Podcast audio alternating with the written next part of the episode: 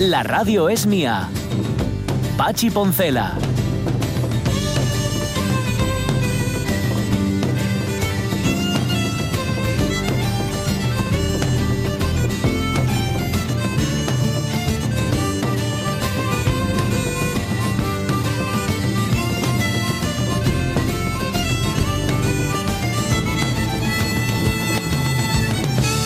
Las 11 y 7 minutos de la mañana, ya estáis al día, ya lo sabéis todo, pero insistimos, ¿eh? siempre buscad fuentes oficiales. Y las fuentes oficiales son las que se manejan en esta casa. En RTPA las noticias que damos son las que están contrastadas. Digo porque pff, si vas a redes sociales y buscas y rebuscas y todo lo demás, pues te puedes encontrar con cualquier cosa. Em, incluso con medios de comunicación que fomentan los bulos. Porque hay quien los comenta y los fomenta. Entonces dicen, es que no sé Bueno, dónde ha salido. Nada, una- hay olvidad un- todo eso. Un diario que es exclusivamente digital. Ajá. No diré el nombre de, de OK No. Diario. No. Que, yo creo que no hay bulo que no rebote. Todos, ¿eh? Sí, Ya, sí, ya, sí. ya, ya. Con lo cual, el, último, es que ya el de que iban a cerrar Madrid eh, por tierra, mar y aire. Bueno, mar no. por Manzanares, tierra, Manzanares y aire. El de que, mm, bueno, no sé, un montón de bulos relacionados con el gobierno, bueno, en fin, que, que, que no, que, en fin, Que no, que no. incluso algunos, si no recuerdo yo mal, que eh, hacían referencia a otros medios de comunicación, como por Mm. ejemplo en el país que habían dicho que Carmena había dado positivo Ah, sí, sí, en coronavirus, cosas que, que es mentira también. no lo había dado. Que no, no, no. No hagáis caso, ¿eh? de verdad. Y mirad siempre quién da la noticia y, y Claro. contrastadla. Es decir, Mm. buscad esa misma noticia en otros medios que sean de vuestra confianza, Sí. por ejemplo este RTP. Los individuos de a pie, los ciudadanos, bueno, pues cada- está- pero cuando existe ya una firma con Mm. una cierta Sí. supuesta Claro. entidad y tal, tenía que tener una cierta consecuencia Hombre, ¿eh? hacer sí. estas cosas. Sí, sí, usted, sí, sí, sí, sí, sí. sí, usted le voy a quitar yo el carnet de, de- Claro. de andar contando bulos por ahí. Porque Sí, si sí. es una, una entidad, ¿no? Se supone que eso es un negocio, ¿no? Claro, Quiero decir, claro. se está ahí como medio y, y- y imaginaos todas las comillas del consigues mundo. lectores, consigues impactos publicitarios Claro. a base de contar mentiras. Bueno, pues entonces, a ver, esto tenía que tener una regulación. repercusión. Debería ser. Ayer, por cierto, le di a mi chiquillo un cursillo de ética periodística o algo así, porque me saltó diciendo, ¿viste la foto del Mercadona? Era Ah, una fotografía de un Sí. eh, supermercado Sí, sí. que podría ser ese o podría ser otro, Sí. donde los estantes estaban vacíos. Entonces Sí. empezamos a desgranar la noticia. ¿De, de qué Mercadona me estás hablando? Sí. No, ¿De dónde? en ¿De general, del, del que tenemos al lado de casa o no que está más lejos. Esa foto sabes que corresponde a un Mercadona. ¿Sabes cuándo se hizo esa fotografía? Y ¿Sabes luego- quién la hizo? Etcétera, etcétera. Y luego, que además que es, mm, te- esto pudo suceder por la mañana, Claro. que Claro. se arrasó y se vació. Y por la pero tarde me- se llenó. Claro. Claro, Claro, claro, claro. Eh, ¿eh? primero no quería escuchar y luego tuvo que escuchar porque lo até a la silla y ahí estuvo durante 20 minutos aguantando el chorreo. Lo que creo que se está arrasando, Los pero hasta- productos griegos, ya te lo digo yo. Sí, ¿eh? sí. Las aceitunas de Calamata. Ah, no, los pedidos por teléfono a Sí, domicilio bueno, claro. Bueno, están que revientan, Está, amigos. está su- subiendo el precio en 3, 2, 1. ah, pero que no. Em, Que por cierto, una sí. cosina, luego hay, hay actitudes y actitudes para con esto, ¿no? Está, por ejemplo, sabéis que hay un montón de conciertos que se están suspendiendo o aplazando, muchos Sí, de ellos, sí. la Comunidad de Madrid, y algunos festivales están un poquito en... en- A la expectativa. eh, sí, sí. Eh, y hay actitudes diferentes para cada uno. Está la actitud, eh, bueno, el- a todo el mundo le fastidia, Hombre, claro. y luego está la de venirse arriba y luchar contra la adversidad, entendiendo esto, que es de Igor Pascual, que ha tenido Ah. que suspender, aplazar unos conciertos que tenía hasta en la gira acústica, y eh, dice que bueno, ha sido una decisión, uno que concretamente en Cuenca, Ajá. ¿vale? Que ya, ya le había hecho yo la broma de mover para Cuenca. Me voy para Cuenca. ¡Pa' Cuenca! Y, y dice que, bueno, que hay que arrimar el hombro, que es una decisión tomada con, codo, las, ¿eh? con el codo, sí. El codo, eh. con la sala, el concierto queda aplazado y tal. Y luego dice, cuando retome la fecha, para mejor ocasión, algo nada difícil, puesto que la logística de un dúo acústico es muy ágil, al terminar el concierto invitaré a todos los espectadores a una caja de sidra que yo mismo escanciaré. Anda. Bueno, Qué tío. Dice, con vasos para todo el mundo, por supuesto. Bueno, claro, claro. Y si viene Perales, me desnudo. ¿Sabes que Perales vive en Cuenca? Sí, sí, Sea como sea, me da la impresión que Igor Pascual para desnudarse No, tiene cuesta- mucho problema. Así que. Y venga, si no Perales. viene, también. También me desnudo.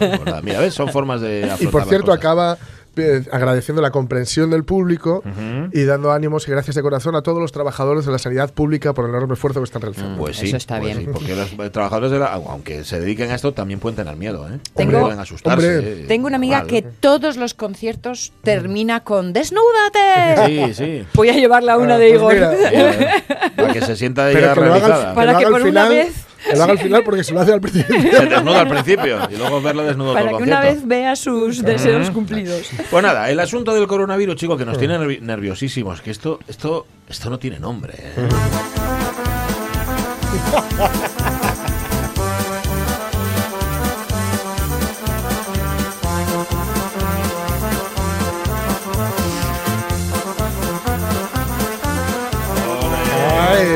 le acababan las teclas. Esto no tiene nombre, no tiene nombre, No tiene nombre. Esto no tiene nombre, no tiene nombre, no tiene nombre. Esto no tiene nombre, no tiene nombre. No tiene nombre, bueno, sí, se llama coronavirus, de hecho tiene varios, coronavirus, COVID-19, ¿cómo lo vivís? ¿Os contagiáis del miedo? Dice Rubén Cardín, buenas, estamos yocos, así, nada más. Bedo García, joder, es que aunque siga las recomendaciones de los expertos, están machacándote la cabeza minuto a minuto. Ah, y algo importante, a ver si nosotros mismos dejamos de estar reenviando WhatsApps de voz anónimos, Sí. que no hace más que empeorar la situación ya existente. Muy bien. Sí, es un gesto de responsabilidad. Cristina Tuero, no me alarmo con facilidad. Yo sigo a rajatabla las recomendaciones de los expertos y tomo mis precauciones por responsabilidad hacia los demás. Muy bien, Cristina. Tengo en casa tres personas de alto riesgo y no me la puedo jugar. Nunca me he contagiado de nada, salvo alguna gripe, pero nada más. Tengo suerte o me cuido dentro de lo que está en mi mano. Muy bien, Cristina. así Todo, hace. influye. Dice Lockhart, menudo filón que encontrasteis con esto de la cuarentena. Ah, Sí, no sí, lo sabes bien, Lockhart. bueno, yo igual. Yo soy un tipo tranquilo. Bien. La verdad que siempre fui así. Si la cosa tiene arreglo, pues mira, se arreglará. Y si no, ya te ha arreglado. Arreglado ¿Para qué preocuparse? Cuando jugaba, tenía un entrenador que me decía que si tiraban una bomba al lado mío, ni me inmutaba. Mm, Ya, pues fíjate. eh, Está bien, sereno, ¿no? Claro. Cabeza eh, fría. Como dicen les luthiers antes, no es que tiren la bomba al lado tuyo, sino que caiga donde estás tú. Sí.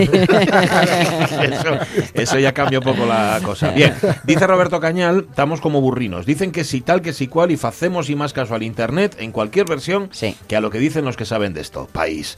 Eso sí, el culo impoluto. Pero si tenemos que quedar en casina, ¿para qué comprar latería y legumbres y cosas no perecederes? Pero el culo limpio, ¿eh? Limpio, eso sí. Se refiere a tanto papel higiénico Sí, como se sí, vende sí, estos días. ¿no? me encanta. Dice Servando Álvarez del Castillo, no soy nada alarmista, me preocupo por las cosas que puedo controlar. Esto no lo está, así que no me preocupo. ¿Para qué? Salva que nos dice Salvador Fernández, me provoca asombro, no ya tanto la facilidad con la que tanta gente se acongoja, como algunas reacciones. El haber hecho acopio de mascarillas inútiles para evitar el contagio ha supuesto dejar desprotegidos a miles de trabajadores que las necesitan diariamente en la sanidad, la alimentación, la construcción. Y qué decir de lo del papel higiénico. Los japoneses enseñaron al mundo lo que significa la solidaridad y la educación Hombre. al padecer desastres naturales. Tomemos nota, porque visto lo visto, cree uno que si nos someten al bloqueo y restricciones que llevan décadas padeciendo los cubanos, habría que salir de casa con navalla. Ayer lo hablábamos, lo de los japoneses cuando Fukushima, Oh, sí. que iban a, a la compra y compraban lo del día exclusivamente. Claro, claro, ¿eh? Y que pase el siguiente y tenga también su oportunidad. Acaparando, por Dios. Pepita Pérez, tic-tac, tic-tac. Que pase el tiempo y que se acabe este maldito episodio, porque ya fiede. Ya.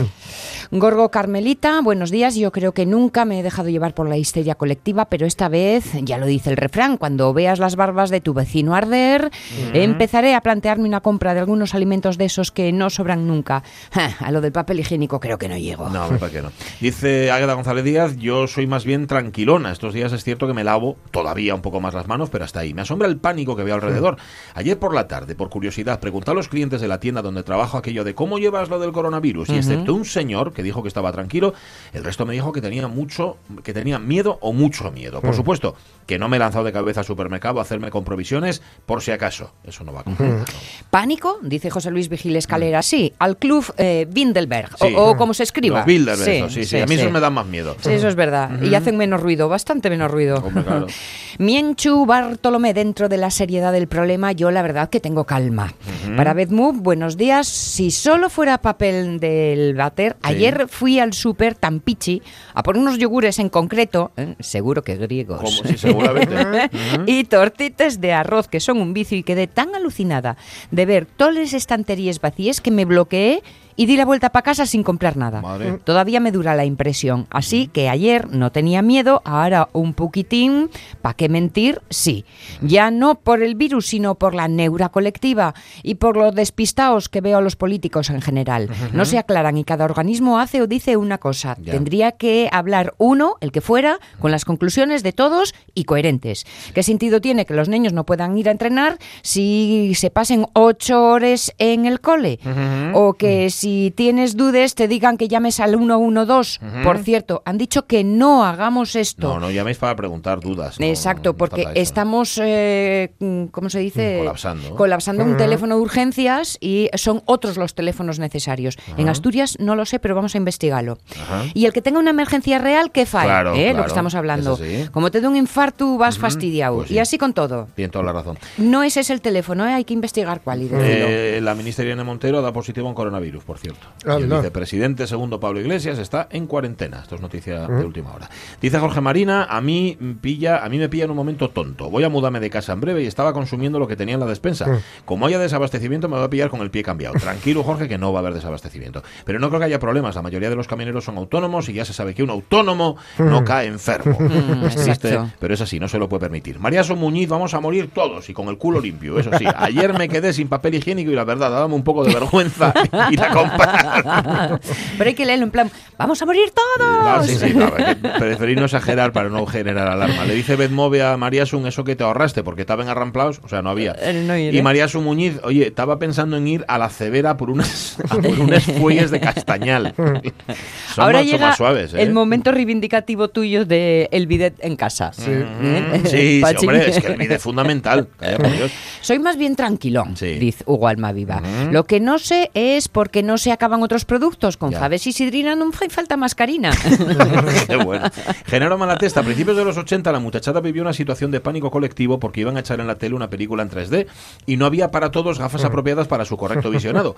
Al final la película era una de vaqueros muy perrera que se veía en Me acuerdo colorines, yo. rojo y verde, Sí, sí. si no recuerdo mal, y las gafas eran un pufo hechas de cartulina con dos trozos de papel de celofán Sí, de sí, colores sí. mal pegados. Los dieron con la tele indiscreta, yo creo, las gafas esas, Sí, algo así. sí, señor. Si sobrevivimos a aquello, dice Genaro, resistiremos al coronavirus y lo que se tercie. Que aguantaba mucho. Conchita Laviana, buenos dice? días. El mío es lo peor que existe. Sí. Sigamos los que, lo que dicen los expertos y no tanta alarma. Blanca Pérez Soto no está alarmada, sigo con mi vida lo mismo que antes, lo que tenga que ser, que sea.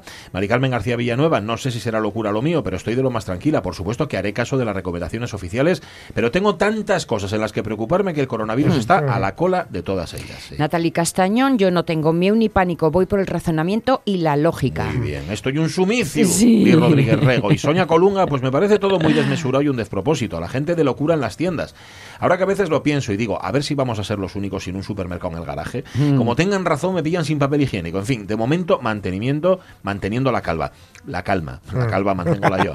Y además lo que me cuesta mantenerla. Pienso que no vamos a poder hacer mucho. Ya está en marcha y la pasaremos. La gran mayoría no lo podemos evitar. Calderu Kid Forcao, yo siempre soy muy tranqui, pero si te dicen que pilló el virus Tom Hanks y la mujer, el presidente del, Patani- el- del Panathinaikos, Ana Pastor y tres o cuatro de Vox, oye, para preocuparse. Y más viendo estanterías de supermercados y las calles vacías. Paez, domingo en Oviedo. Ya, domingo no Oviedo. No tengáis miedo, de verdad que no. Dice Marce Gijón, yo tengo fama de ser una persona equilibrada. Desde el primer momento a mí esto me pareció muy serio, pero todos los que me rodean le quitaban importancia. Me sentí como un bicho raro, no entendía por qué solo lo veía yo. Ahora siento mucho haber acertado. Nada me gustaría más que darles la razón a ellos. Así todo intento conservar la calma. Es que una cosa no quita la otra. Sí. Que sigas las Sí. recomendaciones y que mantengas la cabeza tranquila y fría no quiere decir que no te preocupe, Claro. que son cosas distintas. Sí, tienes razón. Silvia García, ¿qué dice? la verdad no me alarmo con facilidad. Si te toca, te toco. Dice Rosa Ugalde, le contesta. ¿Y si toca un familiar tuyo por falta de medidas? Ya, no, no, pero eh, a ver, que una cosa, insisto, no Sí, quita la sí, otra. sí. Ramón Redondo quedó sin cine. En. Nava han suspendido actividades culturales y deportivas. Me han dejado sin peli esta tarde-noche. Algo tendrás para ver en casa. José Ramón Blanco Forcelledo, meca. Yo creo que mantengo la cabeza fría normalmente. Ahora estoy la duda. Ahora está preocupado. Oh, vaya por Dios, hombre.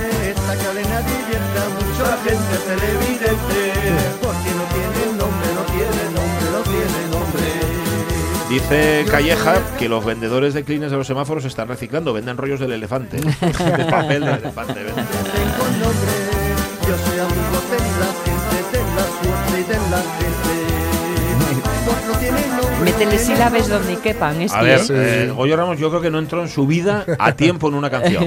Con todo el cariño, ¿eh? Para Goyo, pero es verdad. Aquí alguna vez incluso le hemos entrevistado en la radio mía y hemos tenido... A ver, como, como decir, esto no se le hace nunca a un invitado, ¿no? Decir, a ver, Goyo, bien que haya sacado un disco, pero hay que afinar un poco más, hay que, Sí, sí, sí. ¿sabes? Digo como oyentes, ¿no? Del disco. Bueno, en fin. Me encanta ¿Qué- el vídeo que, marcó Marcos Le- que nos envió Marcos León. Ah, no lo tengo. ¿Qué- de, qué, de qué va? Dice, para los que elijan pasar Semana Santa en casa. Ay, Y, sí. y- y es una, Una rumba de figura estas. de, la piedad Sí. encima Ah, de la sí, sí. rumba. Y, y Sí, la sí, rumba sí. tal desfilando a ritmo que Sí, aquí sí. no lo estamos Pero escuchando. con unas pero- saetas, sí, sí. Ajá. sí, sí. Está saetas, sí, sí. Ay, gracias, oyentes de la radio mía, y de verdad estar tranquilos. Confiad solamente en quien sea confiable. Atended a las recomendaciones que se os hacen y no os preocupéis que no se va a desabastecer absolutamente nada. Y mantened la calma, porque no, no sabéis como el italiano este que, que se enfadó porque le estaban haciendo esperar mucho en urgencias y cogió y escupió a dos de los. ¿Ah, sí? Escupió a dos de los de los Ay. bueno, de los- Celadores de los- serían, sí, sí, A eso- que están en cuarentena, claro, inmediatamente. Claro, Claro, Porque perdona- estaba dio positivo Ah, además. encima. perdóname la tontería, eso se llama tener mala baba. Sí, sí, sí, sí, sí, sí, sí, sí. Ese chiste es digno de mí. Incluso, sí, sí, sí.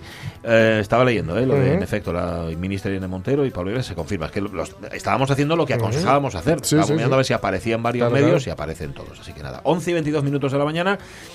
um, un separador de esos que tanto me gustan. Y luego noticias. Venga, venga, venga. La radio es mía. Eh, Es una, es una, es una trompeta árabe. Ajá, una trompeta árabe. Eh, en realidad lo compré en el corte inglés en esas jornadas que había hace tiempo de coches exóticos Ah. y viene muy bien hoy. y funciona, eh, funciona, funciona. Funciona. Al que ¿eh? te lo vendió lo ascendieron, ¿no? A jefe de ventas. Aquí jefe de departamento. Pensaban que no le iban a dar salida y pasó Miguel Fernández por ahí. Pachi Poncela.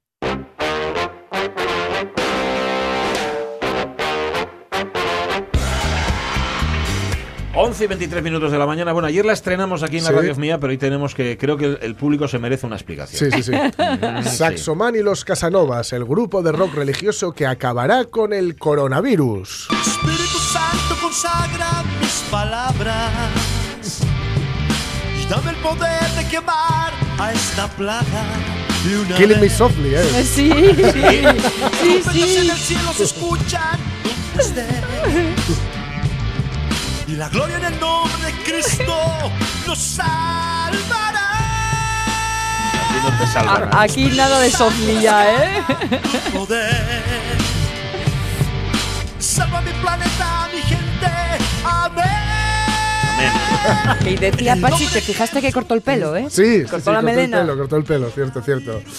Bueno, dice la noticia, en pleno 2020, en pleno 2020, con una pandemia mundial arrasando medio planeta, bueno, esto está evidentemente exagerando, ¿eh? Y todos los virólogos trabajando en una cura para el coronavirus, todavía hay quien afirma que la cura para este virus es tener fe y rezar a Dios.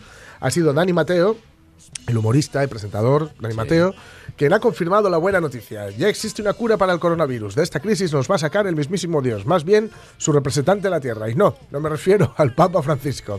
Ha tenido, dice Dani Mateo, el honor de presentar a los tres ángeles celestiales que han anunciado la solución mundial al coronavirus, Saxoman y los, Cason- y los Casanovas, Ajá. el grupo que lucha contra este coronavirus en nombre de Jesucristo. Dice que se trata de un grupo de hardcore transmetal cristiano boliviano. Sí. Lo de boliviano, sí, lo de cristiano me imagino, y hardcore transmetal yo no sé lo que es. Pero Sí, bueno. hombre, pregúntale a Carlos Sierra, que seguramente nos trae uno para la versión de mañana. Sí, sí.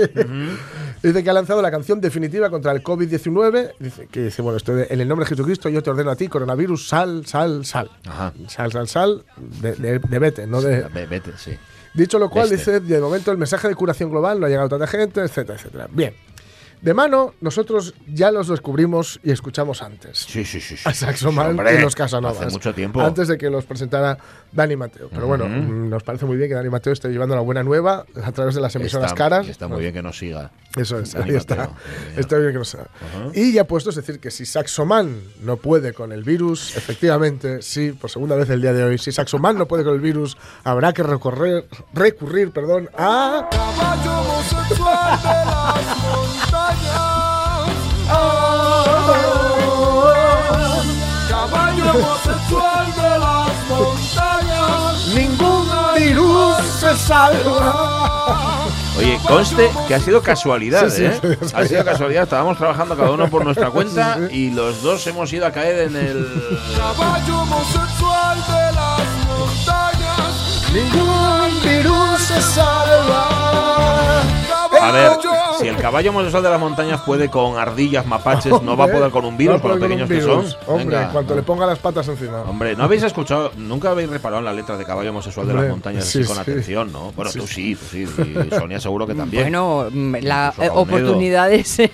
Hombre, sí, ¿eh? oportunidades. Pero hacía mucho que no sonaba así, ¿eh? Sí, es verdad, es verdad. Pero la letra es tela La marinera. letra es muy, muy contundente y la verdad, a ver, no sé lo que opinarán los caballos homosexuales de esto.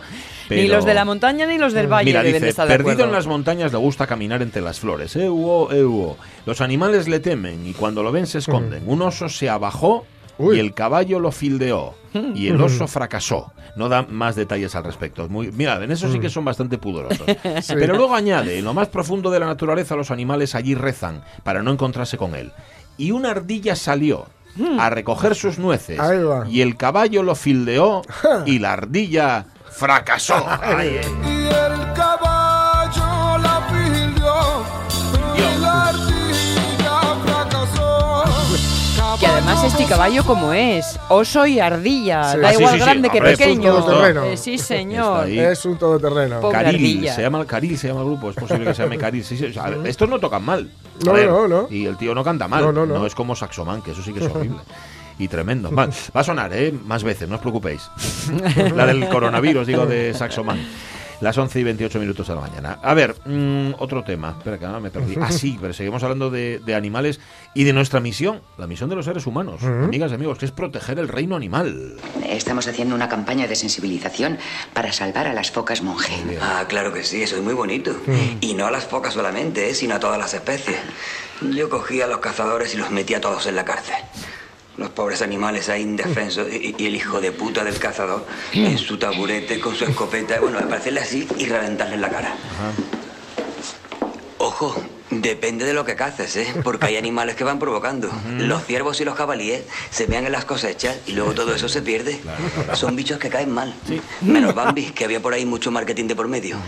Cariño, ¿nos sentamos? Sí, vamos a sentarnos, que me estoy mareando un poco con tanto bicho mirándome. Bueno, si creéis que era imposible mejorar lo de hoy, la selección musical, hemos tenido a Goyo Ramos, a Saxoman y a Caril con el caballo homosexual de las montañas. Esta canción yo creo que lo supera todo, todo. Menos el coronavirus. Hay unos ojos oscuros que miran inquietos sin mover sus cejas. Y hay una boca que quiere decir lo que quiere, pero no la deja. Es Juan Pardo, ¿eh? Hombre, de adolescente con sangre templada por las primaveras y una cintura de tierra que empieza a moldearse para la cosecha y unos andares seguros algo descarados que enseñan tus piernas y un animal escondido esperando el momento de alzar su cabeza. coros, coros épicos, ¿eh? Sí. Cazador. Cazador, cazador, que la buscas. Cazador, cazador, que te acercas. Piensa dos veces lo que haces antes de beber unas aguas tan frescas. Bueno, el cazador iba a beber. Sí, Cuidado, sí. que también es verdad. Esto, Ay. esto es que parece antediluviano, Sí, pero sí. es de los 80, Es del ¿eh? 84 exactamente. O sea Esta que- canción Cazador de Juan Pardo es muy antediluviano, los arreglos especialmente y luego Me- las Sí. cosas que cuenta Juan Pardo. que Me acuerdo perfectamente de este disco. Sí, sí, sí, yo también. De verlo en la discoteca del, trabajo. rencorosa. Bueno, vamos a hablar de cazadores con este fondo de Juan Pardo, que ahora entendéis por qué Juan Pardo es el autor de Sancho Quijote, Quijote Sancho. Es que La- además se los parece, Coros, los coros son los mismos. muchísimo, sí. Cazadores furtivos han matado, atención, a la única jirafa blanca de Kenia y a su cría. Risas, risas, pero esta es la realidad. Única jirafa blanca de Kenia y a la chiquilla. Han informado los responsables de la reserva de Ishakbini Irola.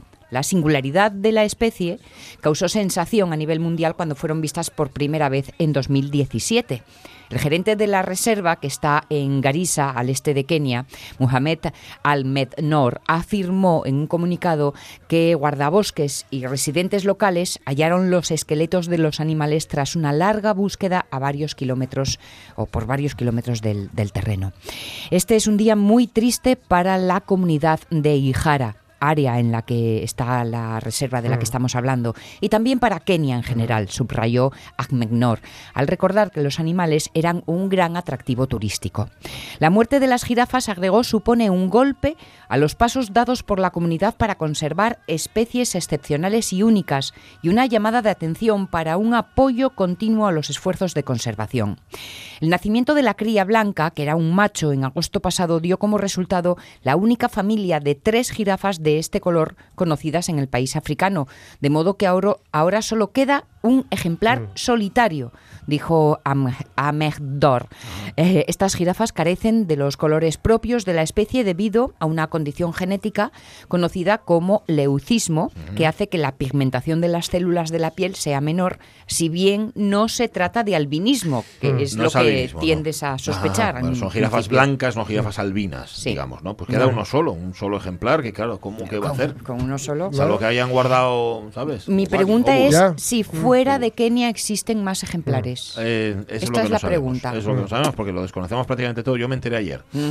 de, que, había jirafas ¿eh? blancas, no Mm. tenía ni idea. En fin, desde aquí nuestro máximo desprecio, claro. Canalla, sinvergüenza. Al cazador furtivo Sí. que haya ido a por ella. Es que ¿para qué? ¿A qué? Pues para tener la piel de dos jirafas albinas decorando algún salón. Nada más. Me lo de- me- no, no me lo puedo creer. Es que te, te parece inconcebible porque tú eres una persona Eso normal. te lo digo yo, vamos, seguro.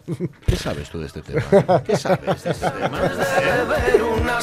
Que tú mucho veganismo, mucho veganismo, pero luego cazamos jirafas, Hombre, ¿eh?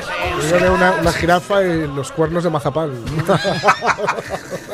No conoce amor, pero Mira, espera mira. su voz con la puerta entreabierta. Aún no conoce el amor, pero espera su voz como el fuego la leña. Tuvo un momento muy excesivamente lúbrico este hombre. ¿eh? Bueno, y además atención, que si O sea, no conoce el amor es que es nena nena. Claro, claro, claro. Pero está con la ¿Eh? puerta entreabierta, lo va pidiendo. Ya, eh, sí, sí, exacto. O Bueno. sea, este, es- esta es la época de ese, insisto, ese disco con esa portada tremenda de Juan Pardo eh, con el torso desnudo. ¿A quién metes en tu cama? Ah, sí.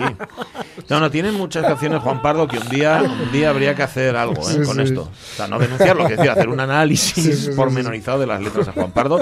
Oye, que por otra parte eh, merece todo nuestro respeto. Y Juan y Junior, muy cracks. Sí, eran muy buenos. Muy buenos. Muy buenos, muy, Muy buenos. buenos. Sí, señor. Tenían unas canciones y, y- Que mira que hicieron poquitas, ¿eh? muy Sí, poco, muy poquitas. Y además Pero- se separaron, bueno, dicen que fue por culpa de Rocío Durcal, pro de Rocío Durcal. Sí, Bueno, la- culpa de todo la tiene Yoko. Siempre, siempre, en este caso también, pues no se llevaban entre ellos y punto, ya está. Eh, Ya os hablé más veces de esa peli que tienen en la que son extraterrestres Ah, y que sí, vienen a sí, Santiago sí, de Compostela. sí. ¿Cómo me pude perder yo eso? Yo to- tengo, que- tengo que verla.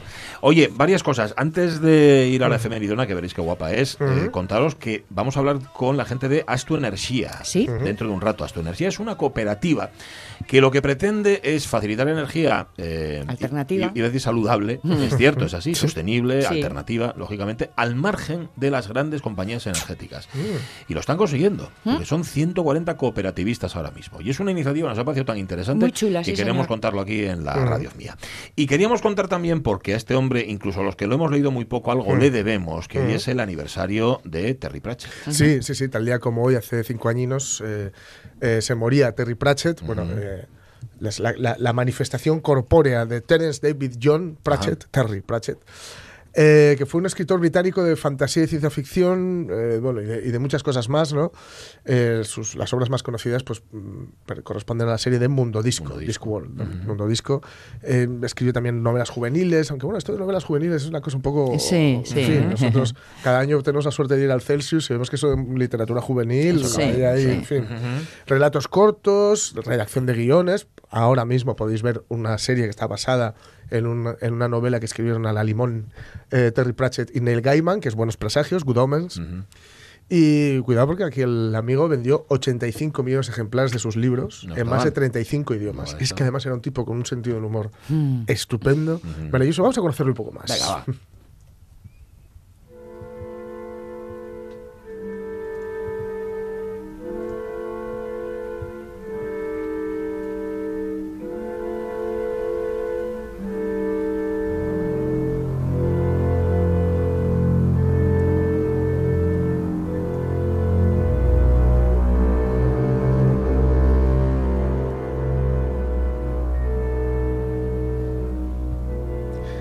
hacerlo acompañados de un par de planetas de Gustav Holst. Eh, su, pues eso, la- los planetas, ¿no?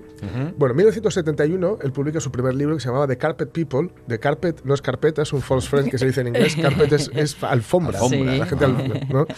Eh, y aunque no se conoció mucho, es decir, no llegó a muchos críticos, las que, los que lo leyeron les gustó, ¿no? Y eso pues hizo que pudiera, digamos, eh, seguir. De hecho, algunos dijeron que la, que la, que la obra, que el libro era, era extraordinario.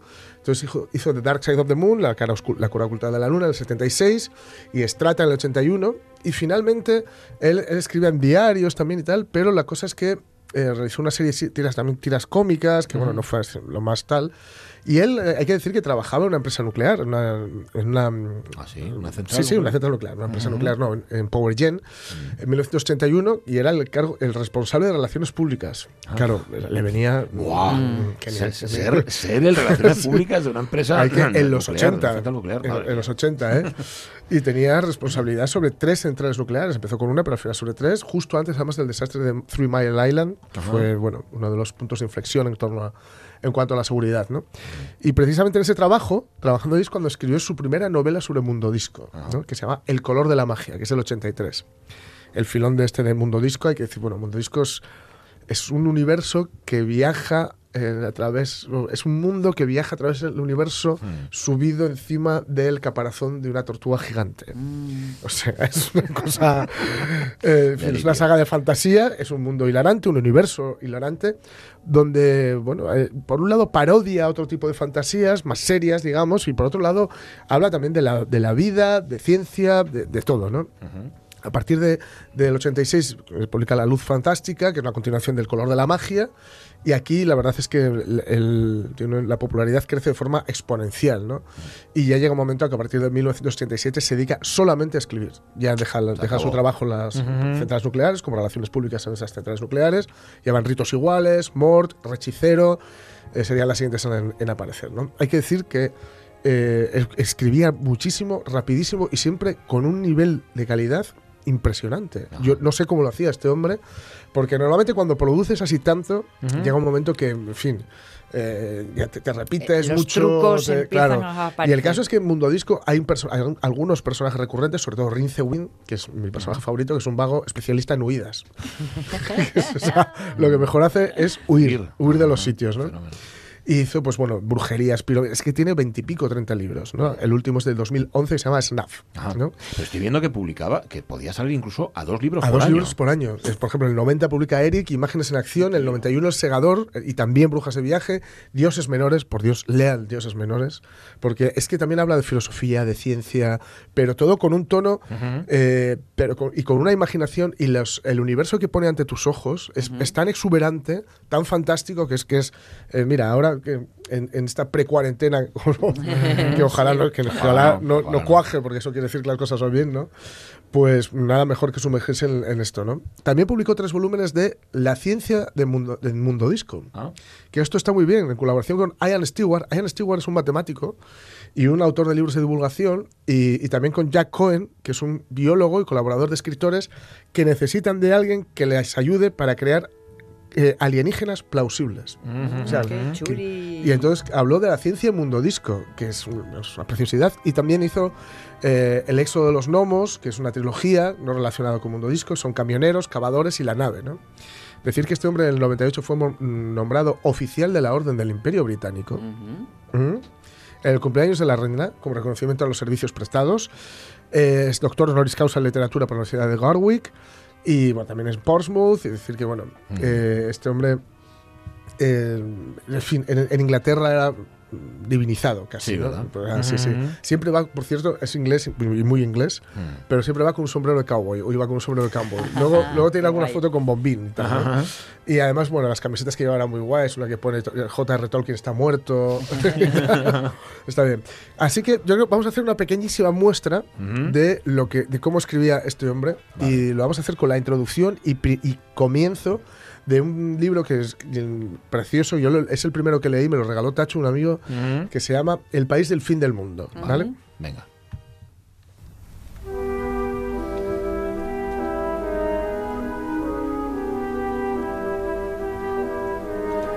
El mundo disco es un mundo y un espejo de mundos.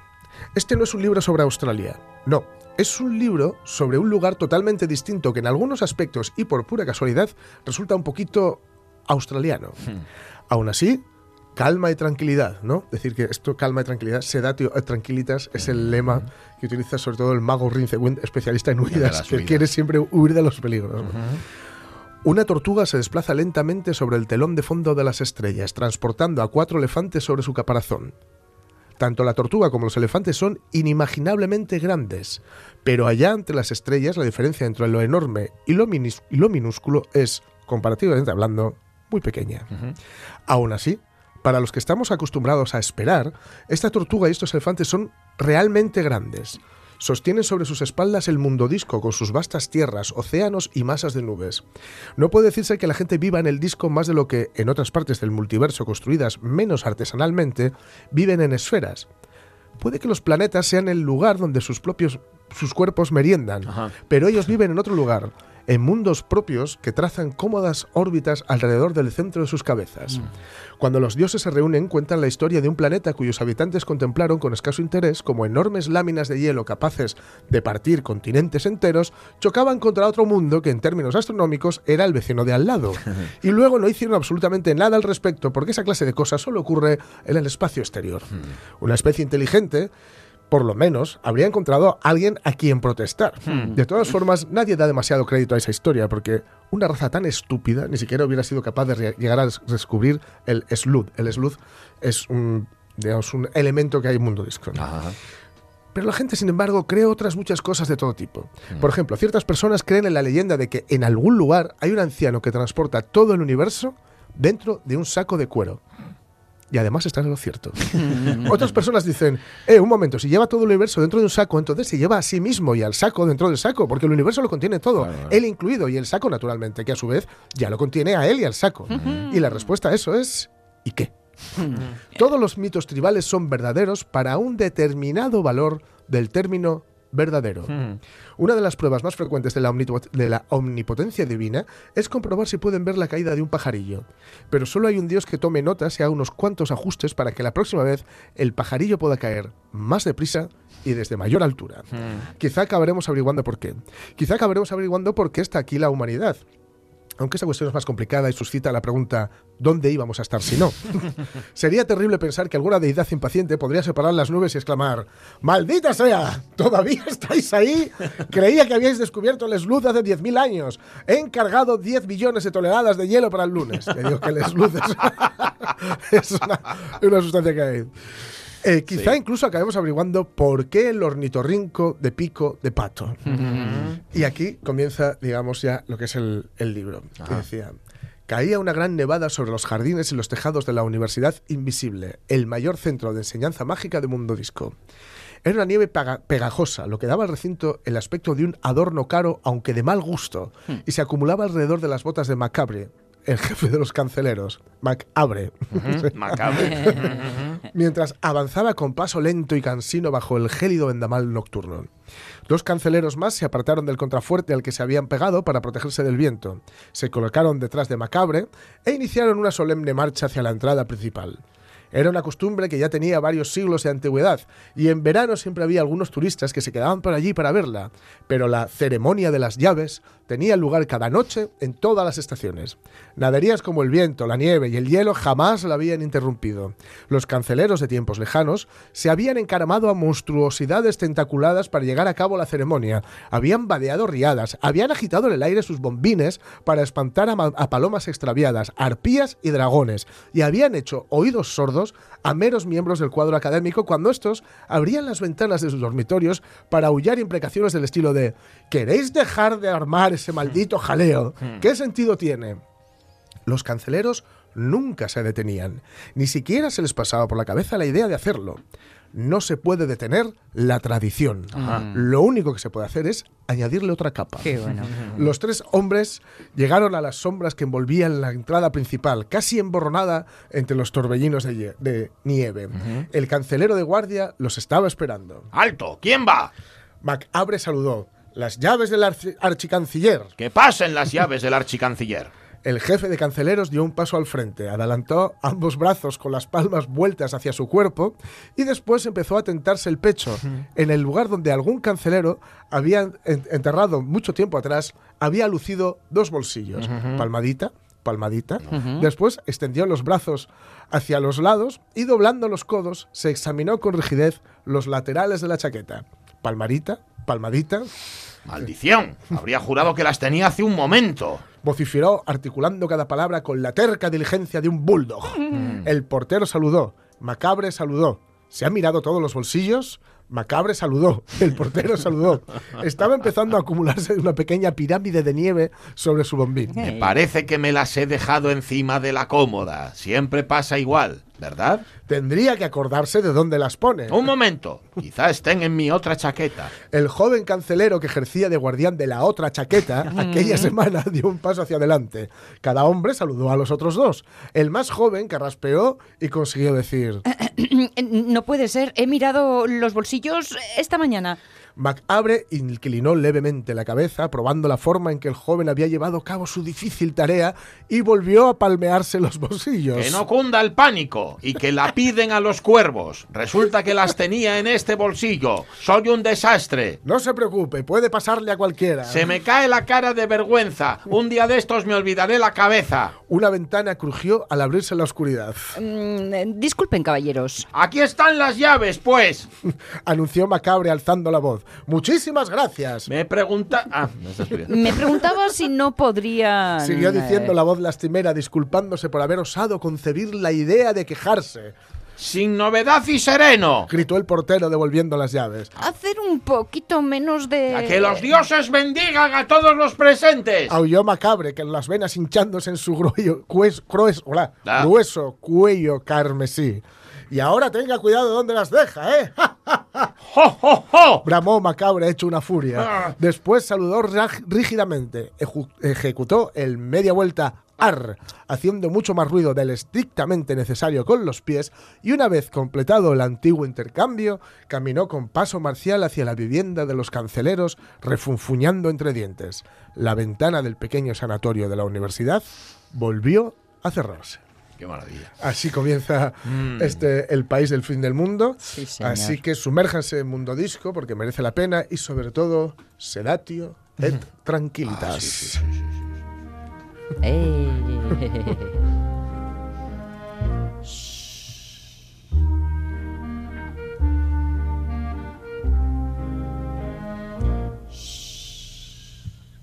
It's oh so quiet. It's oh so still. Shh, shh. You're all alone. Shh, shh. And so peaceful until you fall Hace cinco años se nos iba Terry Pratchett. Qué bueno. Y como dice Alonso, este momento de miedos, de pánicos, de temores insensatos pueden ser un- una buena ocasión, ¿no? Para Salvando las distancias, me has hecho acordarme del último trayecto de Horacio II, Ah, de sí. Mendoza, Ah, sí, que tiene... Bueno, es que Sí, Mendoza, sí. Mendoza es muy anglo-lector. Sí, Eh, sí, sí, seguramente se ha leído a Terry Pratchett, a House y, a todos sí, sí, ellos sí, sí. y algo de eso se traduce. Además, sobre eh, Terry Pratchett efectivamente se enmarca dentro de una tradición extensa de literatura eh, humorística Hombre, claro. en Inglaterra, que son muy dados a ello. Aquí no ha acabado. el pre- Yo creo que Mendoza es el único que Sí, sí, realmente sí. lo hace bien. Bueno, Y anda que no eh, tenemos a Poncela. eh, Poncela por el mundo, que no soy yo, soy otro Poncela. En fin, Terry Pratchett. Las 12 menos 10. Bueno, seamos prácticos, ¿no? Ante todo.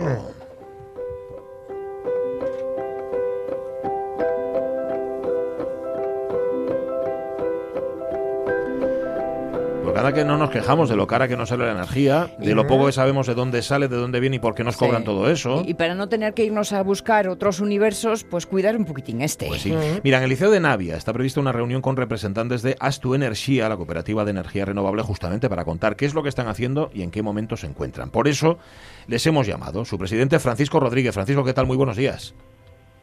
Hola, buenos días, Pachi. Eh, ¿cómo, cómo nace? ¿Cómo nace Hola, hola. Energía? Francisco, cuéntaselo a los oyentes que no lo conozcan.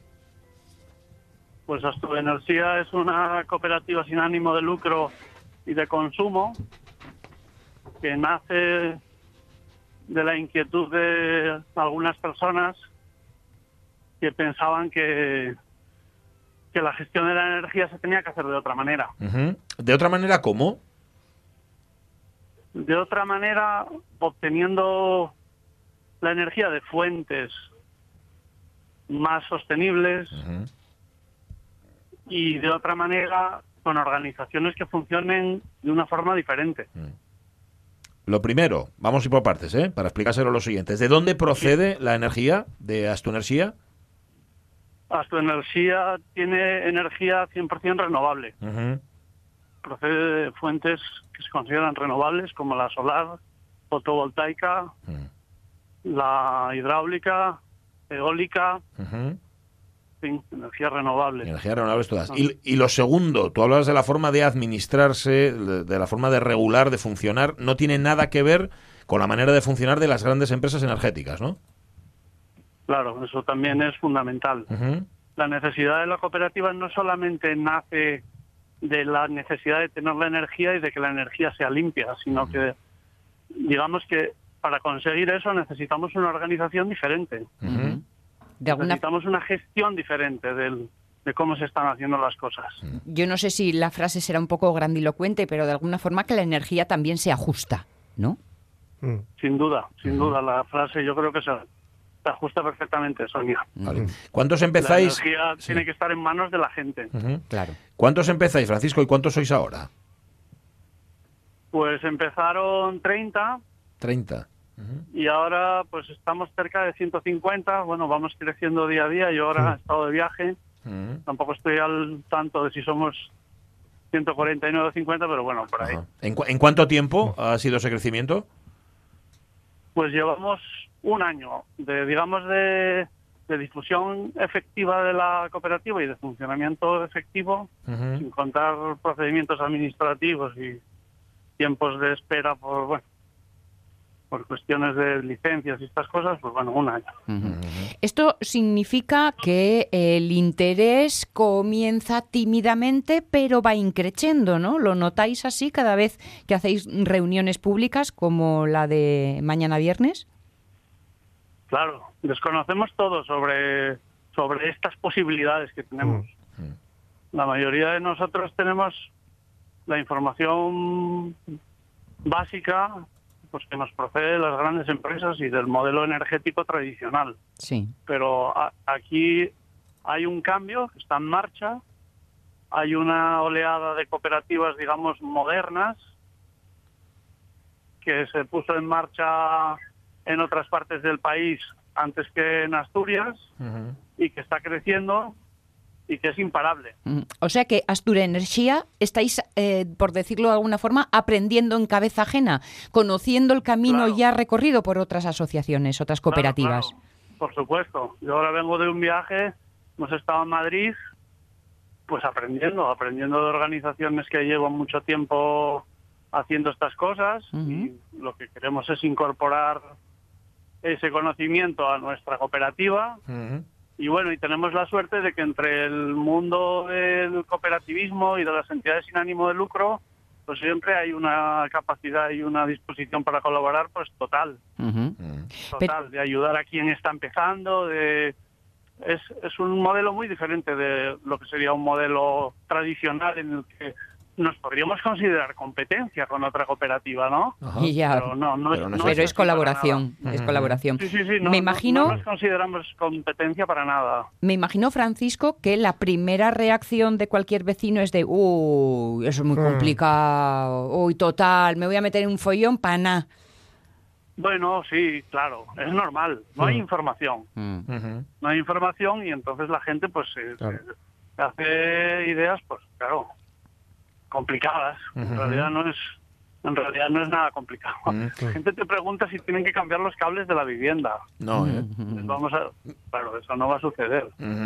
Vale, pero, La pero, pero espérate. El transporte de la energía va a seguir, de hecho está, está regulado y está en manos de una empresa pública, Red Eléctrica, y una distribuidora, y eso no va a cambiar. Claro, claro. Es que nadie, que nadie piense que lo que está haciendo esto energía es ilegal, va, va fuera de los circuitos habituales. No, esto es absolutamente legal. Lo que pasa que no se nos había ocurrido. Sí, es otra forma diferente. Claro. No tenemos mucha información, sí que es verdad, la gente se sorprende, pero nosotros estamos, como no puede ser de otra manera, dentro del mercado, Claro. porque es el marco en el que tenemos que movernos todos y nos atenemos a sus normas, pues como a los demás actores del mercado. Explicarlo Aunque todo. nosotros- sí. Explicarlo todo por la radio es complicado, esto necesita su tiempo, pero una pregunta práctica que al final, bien, tenemos clara la idea medioambiental, esta es eh, mm, algo evidente, pero ah, al ciudadano se nos convence por el bolsillo, Francisco. ¿Vamos a ahorrar perres de verdad?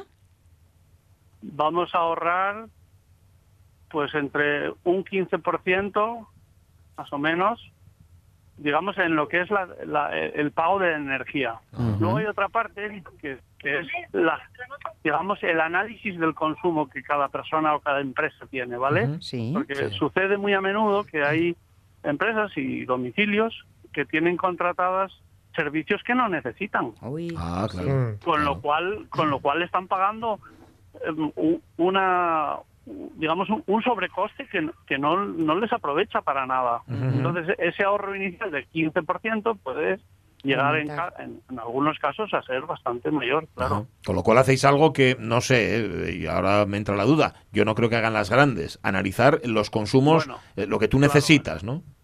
Claro, evidentemente una, una empresa cu- que se dedica a ganar dinero y que va a ganar dinero cuanta más energía te venda, evidentemente no tiene demasiado interés Ya.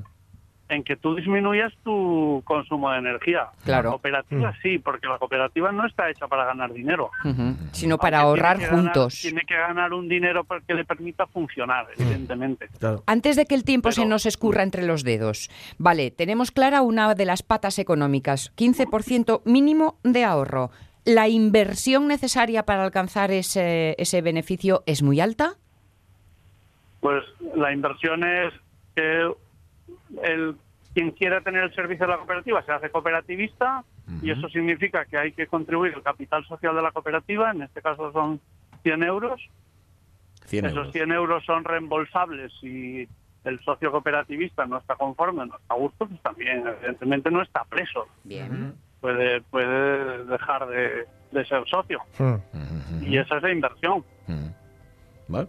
Así de sencillo, pero para más detalles, ya lo saben, tienen una cita este viernes en el Liceo de Nava, lo organiza la Casa Azul, reunión con representantes de Astu Energía, cooperativa de energía renovable, para explicar en qué consisten y qué ventajas pueden ofrecer. Francisco Rodríguez, gracias por contarnos la idea. Un abrazo. Muchísimas gracias a vosotros, Pachi y Sonia. Un saludo. A ti, Adiós, esta oportunidad. Es un placer. De 30 a casi 150 en Sí. apenas un año. Pues seguramente es que hay otra forma de hacer las cosas. ¿no? Y increchendo, sospecho. Van a más, van a Oiremos, me da la sensación de que vamos a oír más veces de Hay todo una esto. web que es astuenergia.com. No pongáis asturenergia porque no sale. Sí. Astuenergia.com. Que yo creo que hace el juego de palabras con Astur o Astur Sí. y tu energía, que Sí. es tuya. Al fin y al cabo es tu cooperativa, tú la Como tu administras. energía. Vamos a las noticias. Son las 12 de la mañana, después la tercera hora de la radio mía.